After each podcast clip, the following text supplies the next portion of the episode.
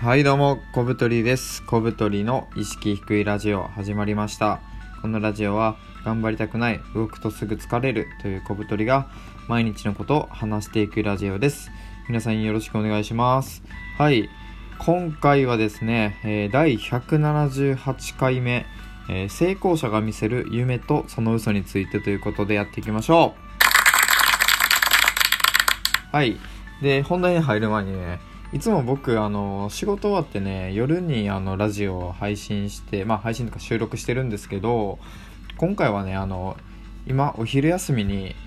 撮ってます。えーもちろんね、あの、お日休みの範囲内で撮ってるので、仕事してないわけじゃないんですけど、あの、いつもお昼1時間ぐらいあって、30分ぐらいでご飯食べて残り30分は本読んだり仮眠取ったりしてるのでまあその時間をですねちょっとラジオに当ててみようと思ってやっております。はい。で今回ね喋っていくことは、まあ、成功者が見せる夢と嘘についてっていうねなんかちょっとなんやこれみたいなタイトルなんですけどこれですねあのあるウェブメディアでですねすごいいい記事があってそれについてまあちょっと紹介しつつこの成功者の夢とか嘘とかっていうことについて話していければなと思います。でどんなねウェブメディアかというと R25 っていう、まあ、25歳以下の人に向けたなんかビジネス記事みたいなのがあるんですよ。そういうメディアがあってですねそこであのマネーの虎という企画があってそれはね何かと言いますとじゃあマネーの虎じゃねえや。マネーの虎ってあれか。あ の金もらえるやつですね。じゃあマネマネ凸っていう企画か。っていうのがあってですね。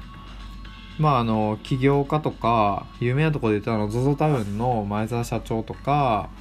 あとはあのサイバーエージェンの藤田さんとかにあのお金についての話をするっていうのがあるんですよね。でそれであの家入一馬さんっていう皆さんご存知ですかね？あの何、まあ、キャンプファイヤーっていうクラウドファンディングのサービスとかあとはですね、まあ、GMO ペホバっていう、まあ、あのウェブの回線のサービスとか、まあ、そういうのを作った連続起業家みたいな人なんですけどその人があのそのマネトツでね特集されててそれの内容がねとても良かったのでちょっと話しつつ、まあ、その成功者が語る夢と嘘についてということであの説明できればなと思います。で、まあ、イエリさんのそのインタビューマネトツのインタビュー記事がどういうのかっていうとですねまあ今までこうどういうお金をゲットしてどういう風に使ってきたかっていうのがこう主に話されます。でざっくり言うとですねイエリさんはあの会社を起こすことにかなり成功してであのその会社もね上場します。で上場して一気にお金が入ってそのお金をねその思うがままに使って月ね2000万ぐらい飲み会に使ってたこともあるそうです。という風にお金をもうとにかく使いまくって合流しててでいつの間にかねそのめちゃめちゃあったはずのお金が尽きてで周りの人もなんかこういなくなっちゃってね。でそのままなんかこう、まあ、落ちぶれてしまうみたいな、まあ、落ちぶれてはないか、まあ、お金がなくなってちょっと貧乏な生活をするようになると。でまあそういう経験からねなんかお金についてこう思うみたいなことを書いてるんですけどあのなんかそのインタビューでねなんかこう飾らないんですよね家入一馬さんが。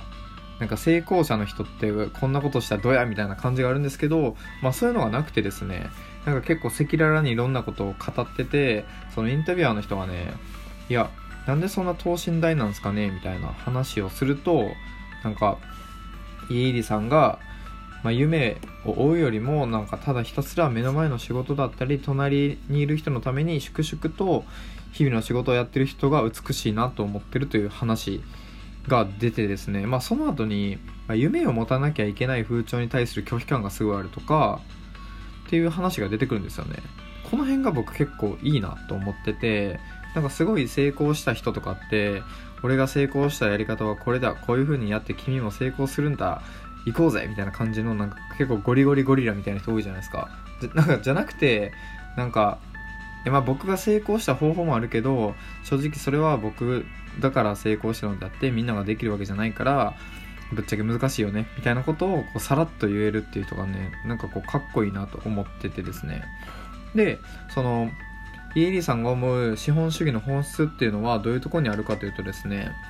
あの今の自分と理想の自分の差をお金に変えてるっていう話が出ました。例えばそのモテたい人が持てない今の自分と持ってるっていう理想の自分のその差を埋めるべく例えばその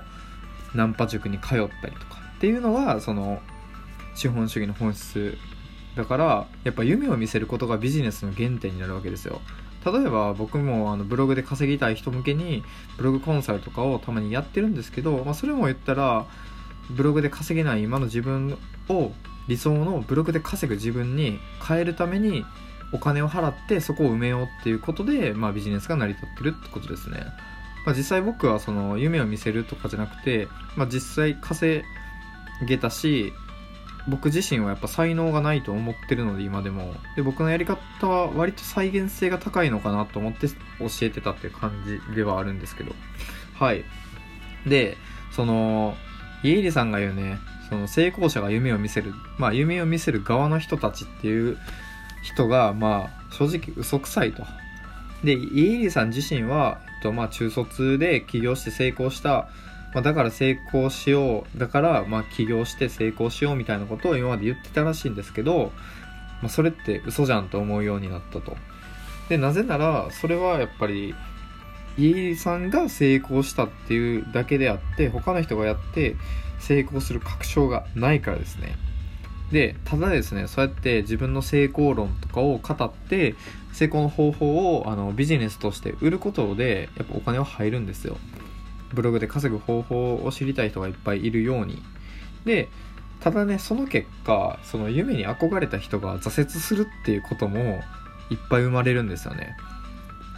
まあ先ほどからブログの話ばかりで申し訳ないんですけど、まあ、ブログで稼ぎたいっていう人にそのブログのノウハウとかを売る人がいてで実際に稼げる人は目立ってくると。ただその下に稼げない屍が山ほどいるんじゃないかなっていうこともあってですね。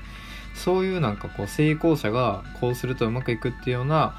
夢を見せること自体がちょっと罪深いんじゃないかなっていうのは言ってました。でこれ僕もね結構同じようなことを思ってて以前から。なんかそのフリーランス最高とかブロガー最高みたいなことをネットですごい言う人もいるんですけど実際ねその会社員とフリーランス比較した時にまあ、フリーランス自由度は高いんですけどその反面で生活リズム崩壊するとか社会的保障がほとんどないとかそもそも稼げるかどうか分かんないとかっていうリスクもあるわけですよ。でただネットで活躍してる人は自分の成功体験に、まあ、ある種自己バイアスがかかってそればっかり発信するんでなんかこう変にね夢を見せすぎじゃないかなっていうのはすごい思い思ってましたずっと。